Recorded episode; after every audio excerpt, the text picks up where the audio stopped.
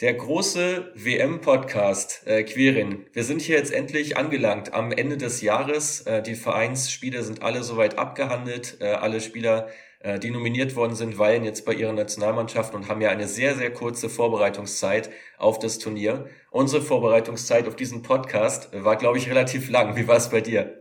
Ja, ging mir genauso. Äh, wollte mich dann natürlich auch, ja, auch bisschen in der Tiefe vorbereiten, gerade auch bei den Nationen, die man nicht ganz so auf dem Schirm hat ähm, ist es auch für uns ja immer ganz spannend. So über Saudi-Arabien sprechen wir zum Beispiel jetzt auch nicht jeden zweiten Tag. ähm, genau, heute Teil 1, äh, Montag dann Teil 2 der Episode, der online kommt, sodass man da auch noch rechtzeitig, bevor dann die Gruppen E bis H beginnen, auch noch schön reinhören kann, sich die ganzen Infos ziehen. Genau, und kurze Vorbereitungszeit, du hast es schon richtig gesagt, auch einige Spieler noch verletzt, so ein Chris Kunku, den hätte ich ganz gerne gesehen bei der WM. Aber ja, hat nicht sein sollen. Ähm, lass uns doch direkt reinstarten, Mats. Gruppe A.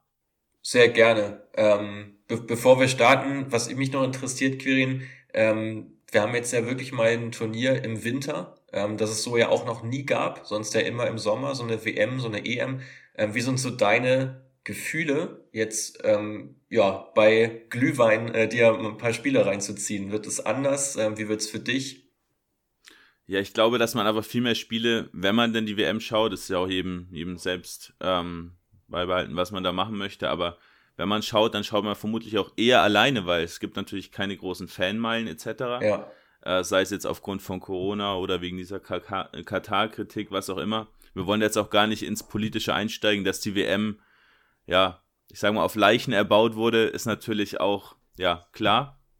Aber ja, finde schon trotzdem komisch, bin auch noch gar nicht so richtig im WM-Feeling, wie es sonst halt immer im Sommer ist, dass man schon so richtig drauf hinfiebert. Und jetzt ist ja am Sonntag schon das erste Spiel, aber ja, also irgendwie so, es kommt, aber ich bin jetzt auch nicht unfassbar gehypt. Und du? Ja, ich finde, es, es geht jetzt einfach extrem schnell. Ne? Also du hast ja wirklich diese eine Woche nur zwischen dem letzten Vereinsspieltag und schon dem ersten WM-Spiel. Und ich finde, eigentlich ist das ja immer so diese Phase, so es geht in die Vorbereitung, die Mannschaften bereiten sich vor, du hörst schon mal das eine oder andere, du kannst dich auch viel detaillierter mit dem Turnier auseinandersetzen, weil jetzt einfach die Zeit so knapp ist. Was ich aber spannend finde, ist wirklich diese dieses Winterfeeling, äh, weil man auch dazu sagen muss, dass für einige Nationen, äh, denen kommt das ja durchaus zugute, weil wenn wir jetzt mal nach Südamerika blicken, wo wir auch einige hochgerätige Vertreter dabei haben, ja, die haben jetzt auch endlich mal Sommer bei einer WM. Das sind diese zum Beispiel auch nicht gewohnt, äh, bei denen ist es sonst ja Winter. Insofern ja, glaube ich, bin ich mal sehr gespannt, äh, wie sich das entwickelt. Ähm, aber finde es grundsätzlich erstmal eine spannende Situation, jetzt damit umzugehen. Ähm, ja, und ich würde sagen, wir schnacken gar nicht weiter lange rum, sondern starten mal mit Gruppe A rein. Äh, und zwar starten wir mit dem Gruppenkopf. Das ist für uns die Niederlande. Also wir starten immer mit dem vermeintlich stärksten Team und schauen uns dann mal an, ob das auch wirklich so ist. Ja, ich habe mich ein bisschen mit Holland auseinandergesetzt, mit der Elfteil unter Louis van Gaal, ähm, die ja einige ja doch recht prekäre Personalentscheidungen getroffen haben, gerade wenn man sich so die Torwartpositionen äh, anschaut, dort wurde ja Tim Krul ausgemustert, einst ja noch der Elfmeterkiller, gerade bei großen Turnieren. Man weiß es, eingewechselt, nur fürs Elfmeterschießen, dort dann auch einen hohen Impact gehabt, das Weiterkommen gesichert. Er ist nicht dabei, genauso wenig wie Freiburgs Mark Flecken. Für mich schon eine große Überraschung, gerade weil die Holländer ja auch gerne von hinten rausspielen, einen spielstarken Torwart da durchaus gebrauchen können. Äh, man hat sich hier gegen Flecken entschieden, der auch in der Quali noch viele Spiele gemacht hat. Ja, für mich auch absolut unverständlich, gerade wenn du dann siehst, dass so ein Andries Noppert aus Herenwehen mitfährt. Ja, schwierig. Äh, auch Remco Pasver, auch wenn er bei Ajax seine Spiele bekommt, aber jetzt auch natürlich kein Torhüter von wirklich hohem internationalen Niveau. Ähm, ist für mich tatsächlich auch so ein bisschen die Frage, ob am Ende dann Bailo spielt von Feyenoord, der wirklich äh, mit Feyenoord ja auch eine ganz eine gute Hinrunde spielt. Ähm, oder ob dann Pasver spielt. Für mich, ja, Schwierig zu sagen, auch hier einfach Torwartproblem, Flecken wäre für mich die Lösung gewesen. Aber ja auch Mats im Mittelfeld. Äh, ganz interessant, dass Grafenberg nicht dabei ist und sein Ersatz bei Ajax, Kenneth Taylor, den Sprung ins Team geschafft hat. Der jetzt ja am letzten Spieltag nochmal so ein Hoch erlebt hat, äh, aufgrund seiner Nominierung, äh, dann nochmal groß aufgespielt hat ja, blöd gelaufen auf jeden Fall für Gravenberg. Also häufig hat man sich hier wirklich im Kader für Spieler entschieden, die einfach sehr viel Spielpraxis auch bekommen haben in ihren Vereinen. Also das ist auch nicht bei längst nicht jeder Nation ja so der Fall, ähm, dass das alles äh, durch die Bank weg Stammspieler sind. Ähm, Passwehr wird wahrscheinlich der Stammkeeper sein, was ich so recherchiert habe. Ähm, geht man wohl mit ihm ins Rennen. 39 Jahre, sehr erfahrener Mann. Äh, und davor, wenn wir mal so ein bisschen mehr aufs, aufs Spielgeschehen eingehen, äh, finde ich spannend, dass Louis van Gaal abgerückt ist von dem typisch holländischen Football total im 4-3-3. Holland läuft ja zumeist im 3-4-1-2-System auf, ähm, um eben äh, die hohe Qualität auf der Innenverteidigerposition auch aufs Feld zu bekommen wo man mit alleine mit Van Dijk, Ake, Timber und auch einem De Vrij, einem De Licht ja wirklich fantastisch besetzt ist, kann man nicht anders sagen.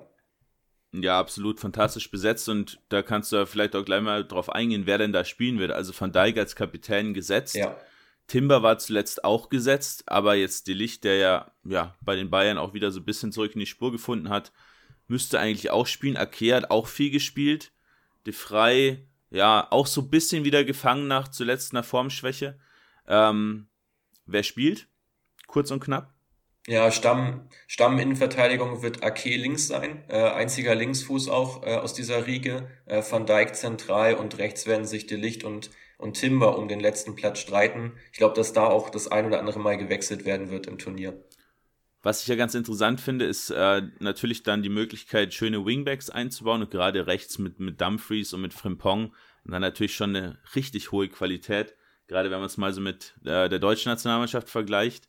Äh, links dagegen für mich, ja, so ein bisschen die Frage. Ich bin kein großer Freund von Daily Blind, gerade auch nicht in der Dreierkette. Ähm, Blind als, als Wingback viel zu wenig Tempo. Ja. Denke, der wird mit Malassia gehen. Aber du hast natürlich sehr, sehr viele Spieler, die einfach gut sind mit dem Ball am Fuß, die stark sind im Dribbling, auch vorne so ein Bergwein zum Beispiel, Noah Lang, ähm, auch ein Xavi Simmons, der möglicherweise auf der 10 startet. Wie ist das Ganze denn kombinierbar mit Wekost, Janssen und de Jong, also drei Targetmans vorne drin, die eigentlich Flanken brauchen? Ja, ähm, alle drei werden ja wahrscheinlich ähm, auch eher von der Bank kommen. Also was ich gehört habe, ist, dass man versucht, sofern Memphis Depay denn fit wird, ähm, ihn natürlich einzubinden und auch mit Bergwein vorne in der Spitze zu spielen. Also versucht ähm, da recht schnell äh, in die Schnittstelle eben reinzuspielen. Auch eine große Stärke der Mannschaft. Ähm, viele Spieler wie Berghuis oder auch ein Cody Hakbo wirklich prädestiniert für diese Passstaffetten. Äh, äh, mit Frankie de Jong noch einen weiteren Spieler, der ja auch überragend ist im Aufbauspiel. Dazu eben im Mittelfeld ja auch Spieler, die Box-Box-Qualität haben. Aber du sagst es ja richtig, die großen Flankenspieler auf den Außen, die hat man nicht. Das ist auch ein Daily Blind nicht ähm, auf der linken Seite, der auch eher übers Aufbau- und Übergangsspiel sich auszeichnet. Insofern ähm, wird diese Taktik Brechstange wohl eher etwas sein, wo mal einen davon reinwirft, einfach um auch mehr Präsenz noch im Strafraum zu haben. Ähm, aber ansonsten wird das eher eine Option sein äh, für die Schlussphase. Ähm, was ich so als Schwach Schwachstelle ausgemacht habe bei den Holländern ist vor allem die linke Seite, hast es angesprochen, dieses Tempodefizit von Daily Blind schlägt ja schon ganz schön äh, ins Gemüt, äh, zumal ja auch Nathan Ake kein Verteidiger ist, der jetzt unglaublich defensiv agiert, sondern auch einer ist, der gerne mal andribbelt, der gerne auch mal den Weg mit nach vorne sucht und da ist man dann schon teilweise ganz schön offen. Dazu das finale Passspiel, das auch nicht immer ähm, exzellent funktioniert, gerade eben wenn man mit einem äh, De Jong vorne drin, äh, drin spielen sollte, ähm, vor allem eben auch als einzige Spitze, was es ja auch schon gegeben hat in den letzten Wochen, ähm, dass man da natürlich nicht immer diese eine Anspielstation in der Tiefe dann äh, finden kann, ähm, um eben noch mehr Torgefahr zu erzeugen. Noch kurz ein Wort zu Cody Gagbo, eine Option vielleicht auf links oder auch zentral auf der 10 und dann springen wir auch zum nächsten Team weiter, aber das würde mich noch kurz interessieren. Ja, vor allem auf der 10 tatsächlich. Ähm, da wird er vorrangig gesehen. Wie gesagt, links Blind oder Malassia. Ähm, wahrscheinlich die Option, ich glaube, das wird nur jetzt in Rückstand oder auch in deutlichem Rückstand bei nur zu zwei. Da kann ich mir vorstellen, dass man Rakbo auch als Schienenspieler mal bringt, um eben sehr, sehr offensiv dann ausgerichtet zu sein. Ähm, aber es wird eher die Option sein, ihn hinter die Spitze zu stellen. Und dann wird man sehen, wie sich das sortiert äh, mit einem Berghuis. Ähm, Stärke für mich noch im holländischen Kader. Gerade im Mittelfeld kann man stark durchwechseln, ohne jetzt einen riesen Qualitätsverlust äh, zu erleiden, gerade auch mit einem Cope Miners oder Deron, äh, die bei Atalanta ja, ja auch ständig in der Startelf stehen, ähm, ist man da schon wirklich sehr gut aufgestellt, äh, um auch ein langes Turnier dann spielen zu können. Große Stärke sehe ich auch im Mittelfeld von Ecuador, Mats. Äh, Moises Caicedo, um da mal das zweite Team in der Gruppe zu beleuchten und hier ein bisschen kürzer auch drauf einzugehen. Ähm, so ein bisschen unser Fokus, die Top-Teams ein bisschen länger zu besprechen, die anderen drei in der Gruppe meistens ein bisschen kürzer. Damit die Folge auch nicht zu lang wird, aber äh, Moises Caicedo bei Ecuador, ähm, für mich einer der möglichen Senkrechtstarter der WM. Hundertprozentig. Ist auch im System äh, vom Trainer von Gustavo Alfaro ähm, der wichtigste Spieler ähm, als Box-to-Box-Player, der wirklich große Stärken hat in der Balleroberung, eine hohe Ausdauer über eine hohe Ausdauer verfügt und dazu eben mit seinem progressiven Laufspiel offensiv ja einen enormen Impact hat auf das Team. Ähm, aber auch generell finde ich die Mannschaft von Ecuador mit einer der spannendsten der aktuellen äh, WM. Ich habe mir da auch einige äh, Analysen von anderen Quellen so durchgelesen und häufig hieß es so, ja, junger Kader, okay, aber ja, maximal vielleicht mal Gruppendritter oder ein, ein Gruppensieg, das sehe ich persönlich anders. Ich glaube, dass da durchaus Chancen auch sind, weiterzukommen, weil man hat wirklich qualitativ sehr hochwertige Youngster. Da zählt nicht nur Caicedo dazu, sondern beispielsweise auch ein Piero Hincapier, der in der letzten Saison in Leverkusen ja auch schon eine super Rolle gespielt hat, stark im Spielaufbau, kann sonst auch auf der Linksverteidigerposition spielen, was aber gar nicht muss, weil du damit Pervis Estupinian noch einen fantastischen äh, Linksverteidiger hast, über die übrigens sehr viel geht im Spiel von Ecuador. Viel geht über die Außenverteidiger, also Estupinian auf der linken Seite, auch einer der absoluten Schlüsselspieler, er gemeinsam mit Caicedo ähm, so die beiden, die das Spiel tragen. Vorne sollte man sich Gonzalo Plata mal genauer anschauen, äh, der Rechtsaußen für äh, Real Valladolid ja äh, im Dienste, über den da auch sehr, sehr viel geht. Ähm, immer wieder mit schlauen Tiefenläufen in die Spitze. Generell Ecuador mit einem sehr modernen Spielstil. Ähm, also da ja, hoffe ich mir einiges und ich glaube auch, dass man das im Eröffnungsspiel schon sehen wird. Wir sprechen ja später noch so ein bisschen über die möglichen Überraschungen der WM. Äh, ich verkneife mal meine Aussage zu Ecuador und verweise noch mit einem Augenzwinkern auf das Ende von, von Episode 2 zur WM. Vielleicht sprechen wir dann nochmal über Ecuador, aber äh, sehe ich genau wie du. Äh, auch gerade so, so junge Spieler wie Samiento, auch wie Preciado aus Genk. Ähm, absolute Topform aktuell. Äh, dazu Mendes Cifuentes äh, von, vom MLS Cup Champion äh, aus Los Angeles ganz, ganz stark und vorne drin Kapitän Anna Valencia, 13 Tore, 4 Vorlagen in 12 Super League-Spielen in absoluter Topform. Äh, ich denke, für, für Ecuador geht ganz gut was, Mats, gerade wenn vielleicht Sadio Mané beim Senegal tatsächlich auch ja, zwei bis drei Gruppenspiele verpasst. Also es hieß ja, he will miss more than one game. Also ja, dürfte, glaube ich, ganz, ganz spannend werden, gerade wenn man auch sieht, dass der Senegal zuerst gegen Niederlande spielt. Ähm, schwierig, oder? definitiv schwierige Matchups, auch ähm, wie sie das kompensieren werden. Ich kann mir gut vorstellen, dass der Ex-Kölner äh, Ismail Jakobs da wirklich eine große Rolle spielen wird, ähm, der sich links hinten in einem Konkurrenzkampf mit Fode Balotouré befindet. Ähm, so ein bisschen 50-50, wer da von beiden spielt. Wenn jetzt Mané ausfällt, kann ich mir durchaus vorstellen, dass man Jakobs eins nach vorn zieht, gerade wenn es eben auch gegen Holland geht, äh, wo man jetzt nicht die spielbestimmende Mannschaft äh, sein wird. Ähm, kann ich mir gut vorstellen. Also der Senegal wird viel über Konter kommen, ähm, wird viel, ja, auch eine hohe Torgefahr durch Standards tatsächlich erzeugen können. Man hat physisch ja sehr starke Spieler, ein voran ja Khalidou Koulibaly, äh, im Abwehrverbund äh, vom FC Chelsea, der sowohl im Aufbauspiel als auch mit seiner Physis äh, gegen den Ball natürlich eine herausragende Rolle spielt, zum neben Manet der zweite große Eckpfeiler ist und das auch völlig zu Recht. Ähm, über die wird es natürlich da äh, sehr viel gehen. Es geht auch darum, viele Freistöße rauszuholen äh, im Team von Senegal. Also viel wird über die Flügel gespielt. Auf der anderen Seite ja Ismail Assar, ähm, auch ein feilschneller Mann, äh, 24 vom FC Watford, ähm, wo natürlich auch versucht wird, mal das Eins gegen Eins zu forcieren. Entweder man setzt sich durch oder man zieht eben diese, dieses Foul, um einfach wieder über Standards zur Torgefahr zu kommen ähm, gegen den Ball. Äh, beim Senegal noch sehr interessant. Sie spielen da kein frühes Pressing. Anders als viele andere Mannschaften zieht man sich eher ein bisschen zurück, bleibt ein bisschen passiver und kompakt, äh, um eben dieses Mittelfeld eng beisammen zu halten. Ähm, das ist da so die Taktik. Schwächen ähm, beim Team, vor allem wenn sie eben stark unter Druck gesetzt werden. Also da bin ich auch sehr gespannt. Ähm, vor allem dieses Spiel gegen Ecuador, ähm, wo es meiner Meinung nach, da greife ich schon mal ein bisschen vorweg, wahrscheinlich um Platz zwei gehen wird. Ähm, für mich auch relativ offen, ähm, wer es da macht. Senegal mit leichten mit, mit einer leichten favorisierten Rolle. Aber ich glaube, wenn Ecuador es gegen den Ball da gut schafft, ähm, immer wieder Druck auszuüben auf einen Mondi im Mittelfeld oder auch einen Idrissa Gay, ähm, dann kann da auf jeden Fall was gehen. Dann gibt's Ballverluste und dann wird man auch unsortiert sein im Defensivverbund.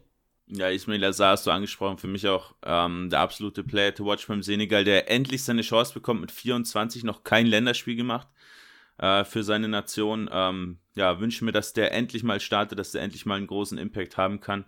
Auch Diatar, Jackson ähm, von, von Villarreal und von Monaco, die beiden. Auch hier nochmal viel Tempo dabei. Vorne drin Dia, Dieng, nochmal zwei physisch starke. Also gefällt mir auch super dazu im Mittelfeld so eine Mischung aus alt und jung, Pape Gay, Pape Matassar, die eher jung sind. Dann der erfahrene Idrissa Gay zum Beispiel dazu, Checo Kouyaté.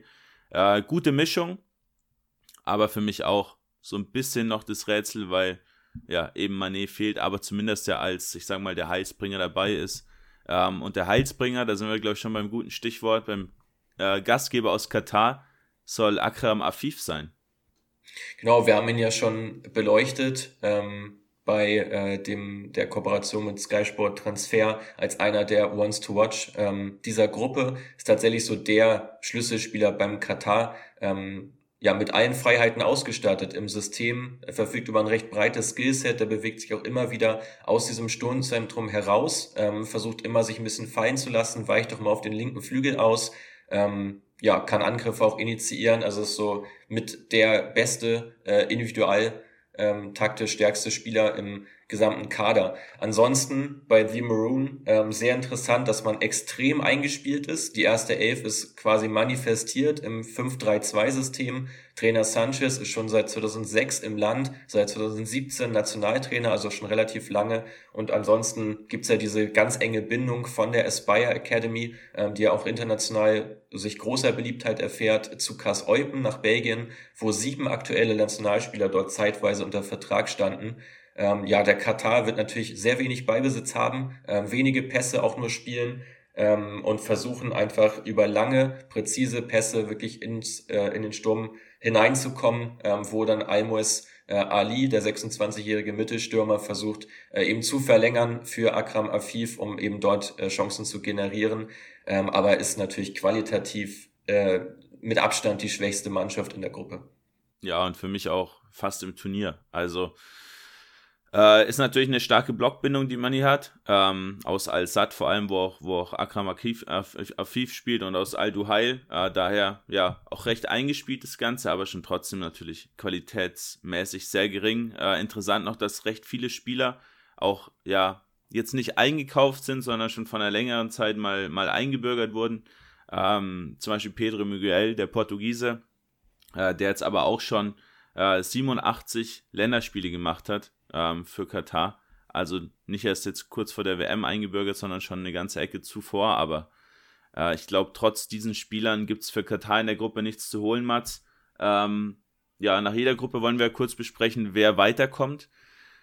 Hau doch mal raus, ähm, wer Gruppe A gewinnt, wer ins Achtelfinale einziehen kann oder ausscheidet.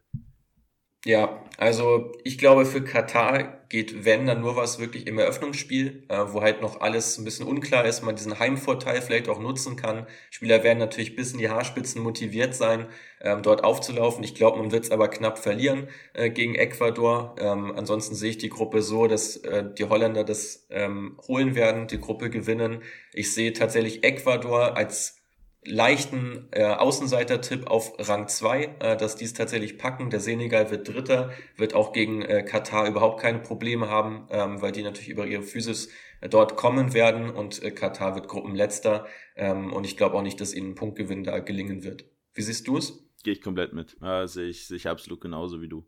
Langweilig, aber dann lass uns direkt weitergehen. Äh, vielleicht haben wir, äh, sind wir uns in Gruppe B nicht ganz so einig. Ich könnte es mir vorstellen. Ähm, starte doch gerne mal rein mit den Engländern. Da gibt's ja einige Unruhen auch um den Trainer. Genau, Gareth Southgate, der da recht stark in der Kritik steht, jetzt äh, unter anderem, weil man in der Nations League ja abgestiegen ist, äh, gegen Ungarn zu Hause 0 zu 4 verloren hat, auch in Ungarn 1 zu 0 verloren hat, kein Sieg aus sechs Spielen. Ähm, dazu die Nicht-Nominierung von Sancho, die noch, ja, verständlich ist, sag ich mal, weil Sancho auch einfach aktuell extrem schwach performt, wenn er denn überhaupt mal spielt.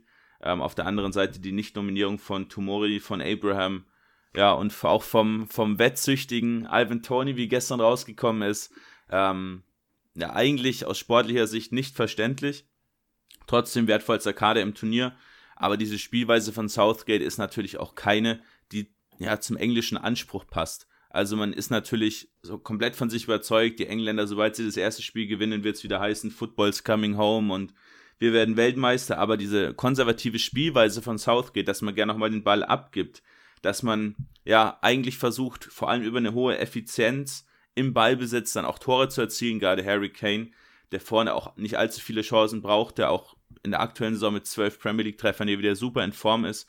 Ähm, der soll die Dinger machen, am besten mit, mit drei Chancen, drei Tore und mehr will man eigentlich gar nicht. Ähm, aber man muss schon sagen, der Kader hat viele Spieler dabei, die aktuell nicht gut in Form sind. Dazu diese Spielweise von Southgate, viele Unruhen. Ich bin mir nicht so sicher, was mit England passieren wird. Dazu kommen auch viele Verletzungen, auch Kyle Walker, der zum Beispiel noch fehlt. Wird, glaube ich, ein schwierigeres Turnier für die Engländer, als viele sich denken. Kann ich mir auch gut vorstellen. Viele Punkte habe ich mir auch ähm, genauso notiert. Ähm, um mit so ein bisschen auch mal über die, die positive Seite zu sprechen, ähm, finde ich, dass man zwei Spieler da ein bisschen hervorheben muss. Das ist zum einen Kieran Trippier, dem ich einiges zutraue jetzt im Turnier, auch gerade über seine Standardstärke, über seine Flanken wird er, glaube ich, hier einen hohen Impact haben, zumal ja auch Southgate von Alexander Arnold nicht gerade begeistert war, um es mal sehr vorsichtig zu formulieren. Spielt ja auch mit Newcastle eine hervorragende Hinrunde. Da sehe ich einiges an Potenzial, auch wenn er schon 32 ist. Und natürlich Jude Bellingham. Ähm, also ich glaube, das ist kein großes Geheimnis, dass er natürlich der Hoffnungsträger schlechthin ist äh, in der Mannschaft, wo man sich einfach noch einen Schub erhofft, den man jetzt ähm, bei der EM vielleicht noch vermisst hat und natürlich auch davor so nicht im Kader hatte, äh, mit dieser ja, geballten ähm, Mixtur aus defensiver und offensiver Stärke im zentralen Mittelfeld, ähm, glaube ich, einer der Schlüsselspieler, oder? Ja, absolut. Und auch ganz interessant, der einzige Legionär im Team, also der einzige Spieler, der nicht in England spielt. Und auch seit der WM 2006 der erste Feldspieler Englands, der noch kein einziges Premier League-Spiel bei der, also wenn er bei der WM ist, noch kein einziges Premier League-Spiel davor gemacht hat. Zuletzt äh, war es Owen Hargreaves, also schon ein bisschen, ein bisschen her. Ähm, zeigt auch, wie ja, überzeugt man natürlich auch von dem eigenen Personal ist und dann eben nicht über eine Tellerrand hinausschaut und einen Tomori mitnimmt, den ich absolut gesehen hätte im Team. Äh, die Doppel-6 ja. für mich Bellingham und Declan Rice gesetzt. Du hast den einen Spielaufbau und dann hast du dazu diesen Achter Bellingham, der mit nach vorne aufrücken kann. Ähm, und dann stellt sich eben die Frage, gehe ich über ein 3-4-2-1-System, was man oft gemacht hat, oder eben 4-2-3-1-System, bisschen, ich sag mal, konservativer, was natürlich für einen, ähm, für einen Luke Shaw, für einen, äh, für einen Kieran Trippier bedeuten würde, man steht tiefer und gerade Trippier spielt ja auch eine sehr, sehr offensive Rolle bei Newcastle. Also den sehe ich schon auch als sehr, sehr elementaren Spieler. Für mich fehlen aber einfach die qualitativ hochwertigen Innenverteidiger, um dann eben auch eine Dreierkette spielen zu können. Ähm, vorne stellt sich bei mir so ein bisschen die Frage, wie man sich da aufstellt. Äh, Gerade Jack Grealish natürlich komplett außer Form, auch Mason Mount nicht wirklich, nicht wirklich in der Spur aktuell. Ähm, ich würde mich freuen, wenn gerade James Madison äh, zu Einsätzen kommen würde, der ja super performt bei Leicester, äh, auch schon elf Scorerpunkte jetzt in der Saison so richtig, ja, sich zurückgekämpft, auch ne, aus einem, aus einem starken Formtief. Ähm, ja, und da muss man mal sehen, gerade auch wie man die Flügel besetzt, auch welche Rolle Phil Foden einnimmt, ist ja auch nicht ganz klar. Vielleicht auf einer Zehnerposition, vielleicht auf einer Flügelposition, wo ich ihn mir auch vorstellen könnte. Ähm, ja, viele talentierte Spieler, viele junge Spieler vor allem auch, aber ja, auch viele Probleme, sagen wir es mal so.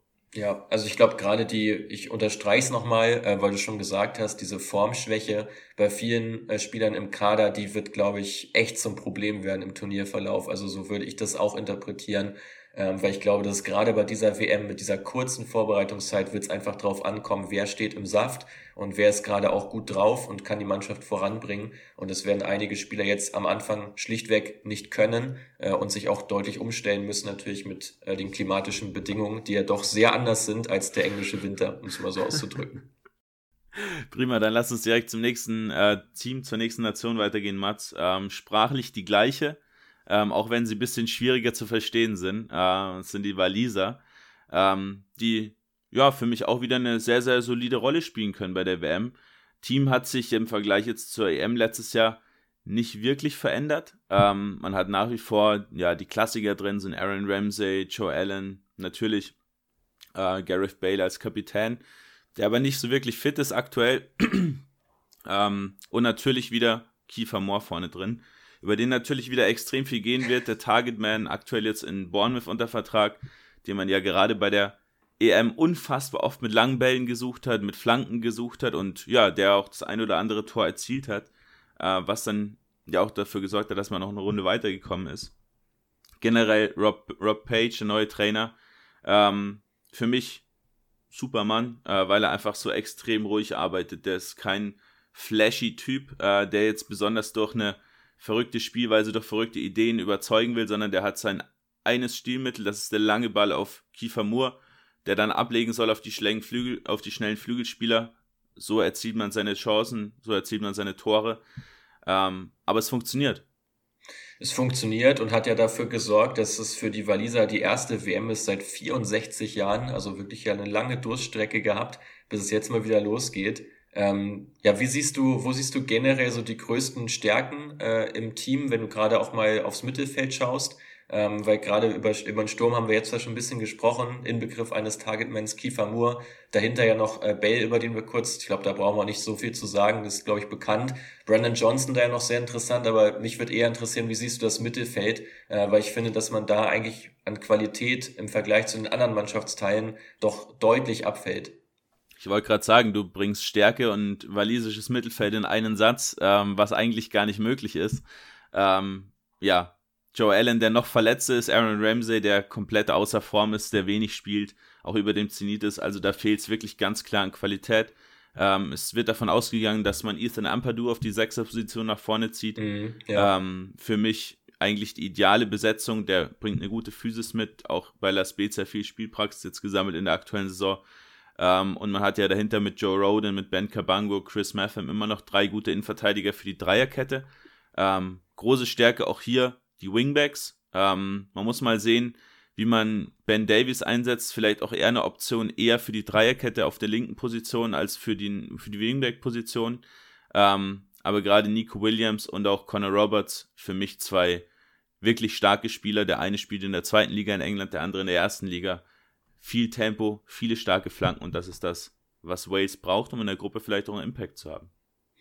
Sehe ich auch so. Also Fokus ganz klar auf den Flügeln, äh, plus natürlich auf der individuellen Qualität dann auch im Sturm. Ähm, lass uns gerne ein Team weiterspringen. Ähm, ich bin mir sicher, das gibt da noch so das äh, eine, nämlich die USA, über die du garantiert jetzt äh, gern mal ein bisschen sprechen möchtest. Ist ja die jüngste Mannschaft, äh, die an dem Turnier aktuell teilnimmt. Ich glaube sogar Ghana ist noch ein bisschen jünger, äh, was ich gelesen habe, aber USA auf jeden Fall unter den, unter den jüngsten Teams. Ähm, ist natürlich auch eine, eine brutale, ich sage mal, Jugendmannschaft, die natürlich schon klar darauf abzielt, einfach in vier Jahren bei der WM im eigenen Land, was man sich in Mexiko und Kanada auch teilt, aber vorhin natürlich in den USA stattfindet, da einfach eine Mannschaft im absoluten Fußball-Peak zu haben. Ähm, und ich denke, dass man das auch absolut schaffen wird, gerade wenn man sieht, dass einige Spieler da jetzt schon sich auch in den Top 5 liegen, äh, wirklich gut behaupten können. Gerade so ein Uh, Tyler Adams, der jetzt ganz gut funktioniert bei Leeds, auch ein Brandon Aronson, Rainer, wenn er mal nicht so viel verletzt wäre, auch bei Dortmund uh, gut spielt. Ganz spannend finde ich Yunus Musa, für mich auch der absolute Player to watch bei den US-Amerikanern, der jetzt auch bei Valencia zum Stammspieler gereift ist. Ähm, ist ein Achter mit extremen Qualitäten im Gegenpressing, ist sehr, sehr aggressiv und aktiv gegen den Ball. Starkes Dribbling, gute Läufe mit dem Ball. Ähm, hoffe, dass er auf seine Spielzeit kommen wird. Um, Systemtechnisch wird es vermutlich auf ein 4-3-3 hinauslaufen. Da hat sich jetzt der Trainer Greg Berhalter, ja. der auch in, ja, sich schon recht starker Kritik unterziehen muss in, in seinem Heimatland, ähm, weil es da so ein bisschen Gerüchte gab, dass er eigentlich nur durch seinen Bruder ähm, in dieses Amt eingesetzt wurde, weil er halt der Bruder ist und jetzt nicht, weil er durch sportliche Qualität überzeugt. Ähm, der ist von seinem 4-2-3-1 abgerückt. Man geht jetzt auf ein 4-3-3, offensiver, aggressiver ähm, und versucht eben quasi die Flügelspieler, auch die Achter ohne Restriktionen spielen zu lassen, ähm, viele Konter über die Flügel zu agieren, ähm, sehr viel vertikale Pässe auch zu spielen, also dieses Tempo der Offensivspieler auch einzusetzen und, und auszunutzen. Ähm, hat auch ganz gut funktioniert in der Qualifikation, aber man hat schon trotzdem Spiele auch drin gehabt, gerade gegen Teams, die dann auch tiefer stehen. Und ich glaube, wir wissen beide, wie Wales agieren wird, wie Iran agieren wird und auch wie die Engländer immer wieder agieren. Ähm, und das sehe ich gerade als großes Problem, dass diese vertikalen Pässe, dass diese, ja, das, das Ausnutzen des Tempos der Spieler ähm, bei den Amerikanern, dass das in der Gruppe tatsächlich auch zum Problem werden könnte. Das sehe ich genauso. Also für mich ist aber das größte Problem der USA tatsächlich der Trainer, den du eben schon angesprochen hast. Ich traue ihm da wirklich sehr wenig zu. Finde auch, dass die Spielweise unter ihm einfach zu sehr wenigen Toren auch führt. Also ich finde, das ist schon auch ein Problem, wenn du jetzt Testspiele hast wie gegen Japan oder gegen Saudi-Arabien, wo ich schon erwarten würde, dass die USA das Spiel zumindest gewinnt. Haben sie nicht getan, haben auch jeweils kein Tor erzielt. Ähm, sicherlich nur Testspiele, darf man auch nicht überbewerten, aber auch die Qualifikation, da haben sie sich jetzt auch nicht komplett mit rumbekleckert. Es war schon recht durchwachsen und nur aufgrund des besseren Torverhältnisses hat man sich direkt überhaupt qualifiziert. Ansonsten hätte es da nochmal das Spiel gegen Neuseeland gegeben, äh, wo man sich da überhaupt noch äh, reinretten muss. Und ich finde, das ist mit dem Kader schon fast zu schade, äh, weil es eben da auch große Qualitäten gibt. Du hast sie angesprochen, ähm, schon einige genannt, auch ein Gio Reyna, ein Aronson vorne, ein Christian Pulisic, die ja wirklich eine sehr gute Rolle spielen, selbst auf internationalem Niveau ähm, agieren können. Also ich finde, da ist deutlich mehr drin, eigentlich für die USA, wenn man das eben alles in Reihe bringt und einfach Automatismen dort äh, reinbringt. Und die sehe ich einfach zu wenig, trotz hoher Einzelqualität der Spieler. Ja, ich denke auch, dass sich da auf der Trainerposition demnächst was ändern wird. Ich glaube auch, dass Jesse Marsch da in den nächsten Jahren mal eine Rolle spielen wird als, als möglicher Nationaltrainer, weil man sieht ja, sein Spielstil ist ähnlich zu Börhalter, aber noch aggressiver, effektiver äh, im Pressing, also geht noch mehr in eine bestimmte Richtung und gerade Tyler Adams, Brandon Aronson funktionieren ja auch in Leads wirklich gut. Ähm, das werden sie jetzt auch unter Börhalter, aber ich glaube, man könnte noch ein bisschen mehr aus dem Team herausholen, gerade wenn man auch die Kaderzusammenstellung noch ein bisschen cleverer gestaltet für mich. Ähm, gerade in Verteidigung ein Problem, da muss man auf ein, zwei Spieler verzichten, gerade so ein Miles Robinson, der wirklich gut getan hätte.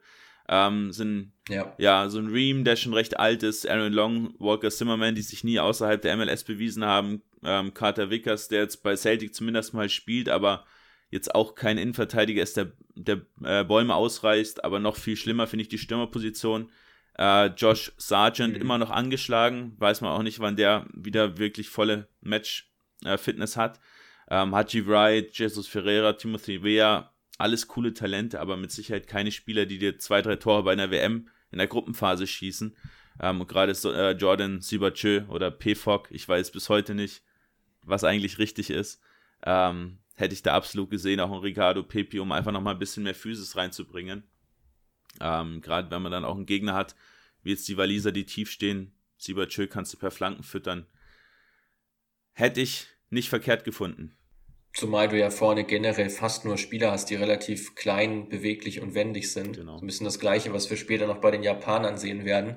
Bin ich mal gespannt. Ähm, also es kommt komplett aufs Teamplay an bei den USA. Bin gespannt auf deine Prognose gleich. Aber lass uns noch über den Iran sprechen. Die Freiheitskämpfer kann man ja schon bald sagen. Die Nationalmannschaft hat sich ja sehr stark hinter diese Freiheitsbewegung gestellt im eigenen Land und will da jetzt eben auch für Aufmerksamkeit sorgen.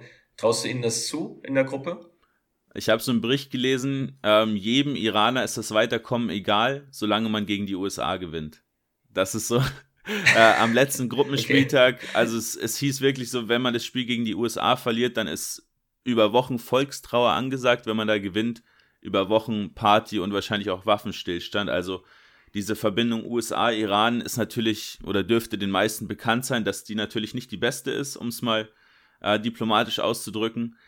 Und da ist wirklich dieses Spiel gegen die USA im absoluten Fokus und es wird auf dem Feld auch Krieg werden. Ich sag's dir so, wie es ist. Also die US-Amerikaner, die werden da, glaube ich, extrem hart rangenommen werden, weil es natürlich so, so einen jungen Amerikaner, den juckt es vielleicht eher weniger, aber diese ganzen Iraner, die natürlich äh, zum Teil in der Heimat spielen, diese ganzen Restriktionen der USA mitbekommen, plus eben die anderen, die außerhalb des Landes spielen, die aber natürlich ihre ganze Verwandtschaft im Iran haben, ist natürlich auch stark mitbekommen. Deswegen glaube ich, dass dieses Spiel, da wird sich bei den Iranern der absolute Schalter umlegen. Ähm, und da wird dann um sein Leben gekämpft auf dem Fußballplatz.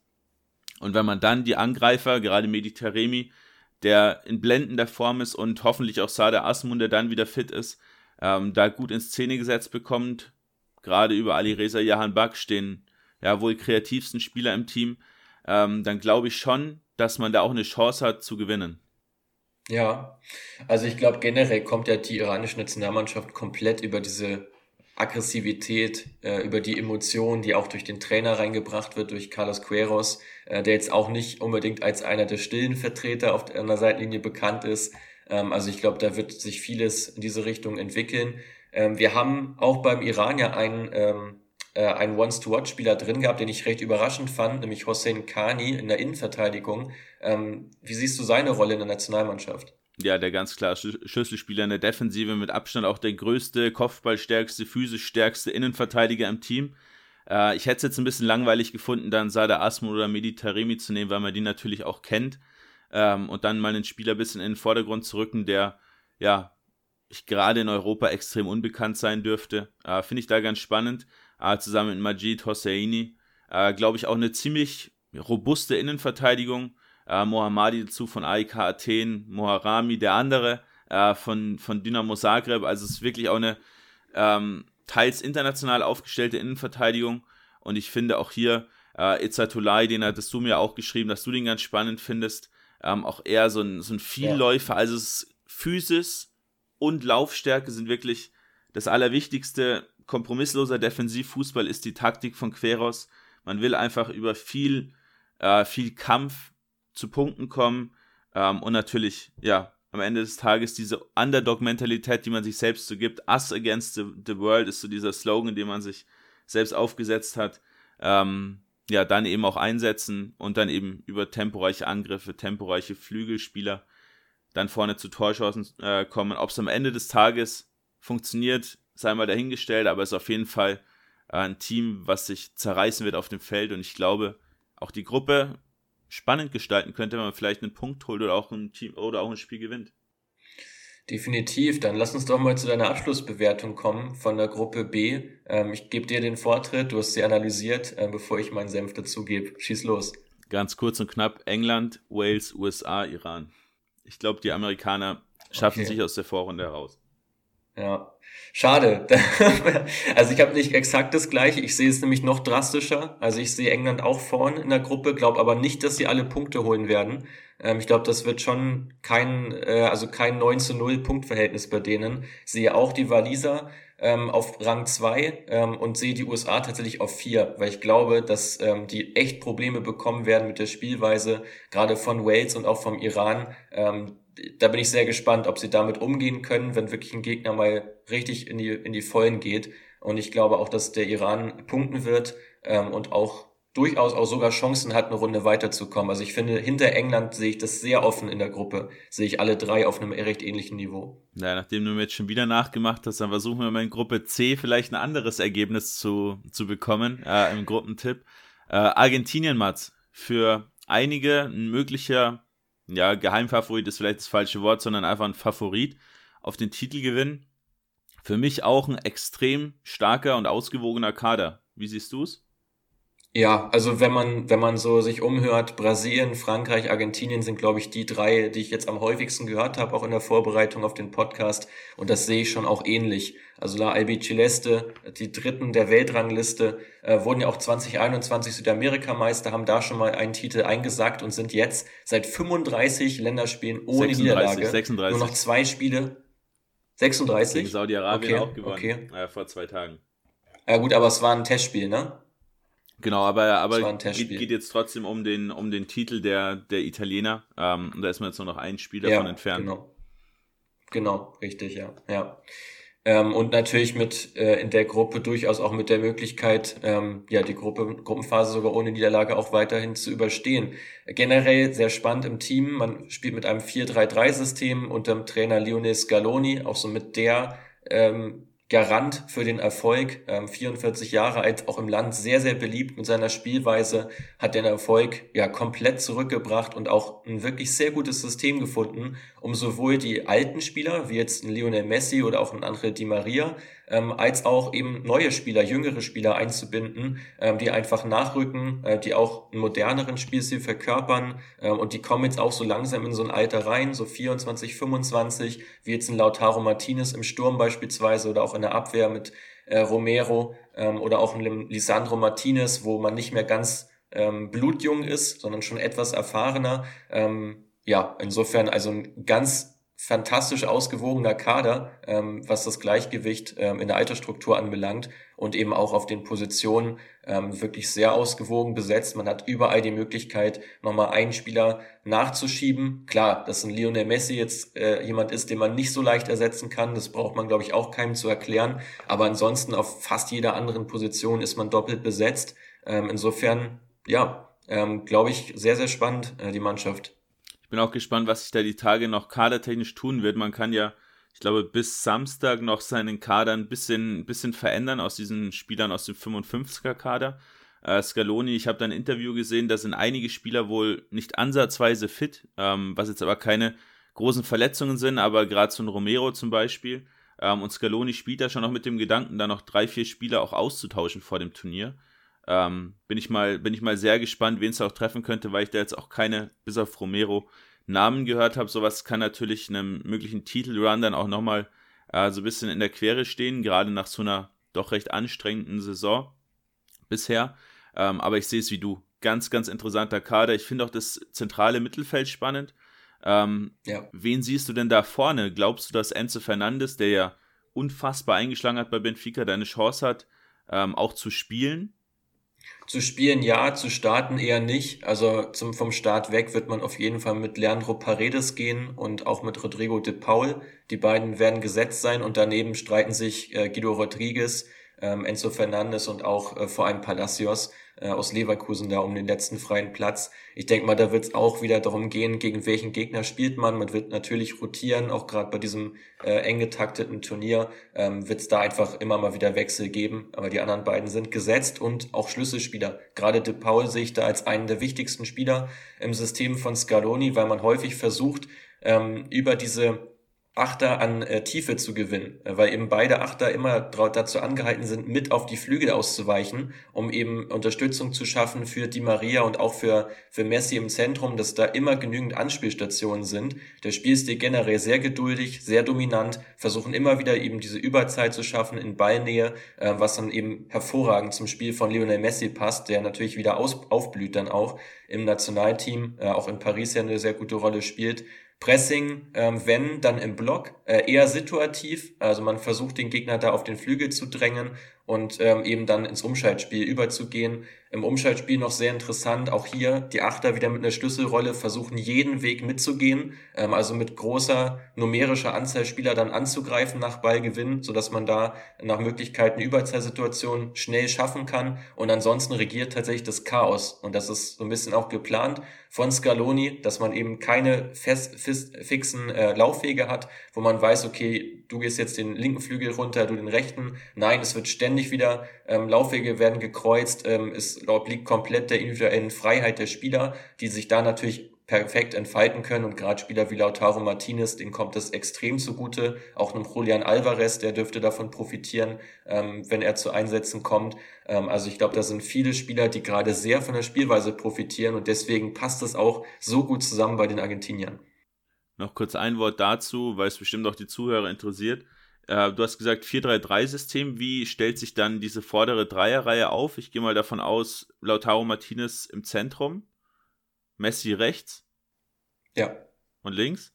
Und die Maria links. Ah, okay, okay. Interessant. Da hat man dann ja auch mit Nico González, Papu Gomez, genau, Paulo Dybala ja auch noch. Ja, ja. Also Gomez ist so die erste Alternative. Dybala ähm, muss man, muss man schauen, hat ja auch jetzt nicht jedes Spiel gemacht bei der Roma, verletzungsbedingt. Ähm, deswegen auch eher eine Jokerrolle, die er da inne hat. Äh, Messi sowieso unantastbar, weiß man ja auch, dass er häufig ins Zentrum reinzieht. Deswegen auch diese Läufe von De Paul, ähm, wenn er über diese rechte zentrale Mittelfeldposition kommt, auf den Flügel ganz, ganz elementar, um dort eben ausgewogen besetzt zu sein. Und so gestaltet sich das Ganze recht variabel. Du hast gesagt, Messi ist unantastbar. Ähm, genauso bei den Polen, bei denen ist Robert Lewandowski unantastbar natürlich. Ähm, was haben unsere Nachbarn denn sonst noch zu bieten, außer dem ja, Top-Stimme aus Barcelona? Ja, es wäre jetzt gemein zu sagen wenig, aber es ist nicht ganz fernab von der Wahrheit. Ähm, also Piotr Zielinski muss man hier auf jeden Fall noch nennen im offensiven Mittelfeld. Der spielt eine herausragende Saison mit Napoli äh, in der Serie A, ähm, aber auch schon die letzten Jahre wirklich Leistungsträger, sowohl in der Nationalmannschaft als auch im Verein. Im, im Tor natürlich mit äh, Chesney, einem sehr erfahrenen Keeper. Das sind so die drei größten Säulen im Team. Dazu kommen jetzt noch einige junge Spieler, ähm, die mit aufrücken, wie so ein äh, Sebastian Simanski, den ich spannend finde im offensiven Mittelfeld, der auch probieren wird, mit seinen Pässen Lewandowski zu füttern. Dazu die jungen Zalewski als linker Schienenspieler, sich bei der Roma ja ganz gut durchgesetzt, vor allem in der Rückrunde letzten Jahres. Und Jakob Kivior, ähm, den du ja auch schon ein paar Mal auf dem Schirm hattest, ähm, der hat sich da in der Innenverteidigung jetzt festgespielt äh, bei den Polen auf der linken Position. Die Polen ja häufig mit einer Dreierkette unterwegs, ein äh, 3-1-4-2 wird es da wahrscheinlich werden, äh, dass man spielen lässt, um eben auch diese ja beiden Achter, also Zielinski und Simanski, da gut in Szene zu setzen und abzusichern durch eine 6 und eben diese Dreierkette hinten. Ähm, aber generell viele Spieler, die einfach durchschnittlich stark sind. Die sind nicht besonders schlecht, aber eben auch jetzt nicht herausragend. Und das wird, glaube ich, ähm, zum Problem werden. Äh, sofern man eine Runde weiterkommt, wird man da, glaube ich, spätestens äh, die Segel streichen müssen. Ja, finde ich ganz spannend. Sehe ich ein bisschen anders. Ähm, ich finde schon gerade, wenn du siehst, du hast Matty Cash als rechten Schienenspieler, du hast Zalewski, den du angesprochen hast, links, äh, Silinski, Schimanski, äh, auch ein Sokowski, der sich ganz gut macht in Florenz, Christian Bielik, auch Krichowiak, der wahrscheinlich auch nach wie vor spielen wird. Ähm, du hast schon auch eine wirklich gute Qualität vorne drin, muss man mal sehen, ob Milik und Lewandowski zusammenpassen.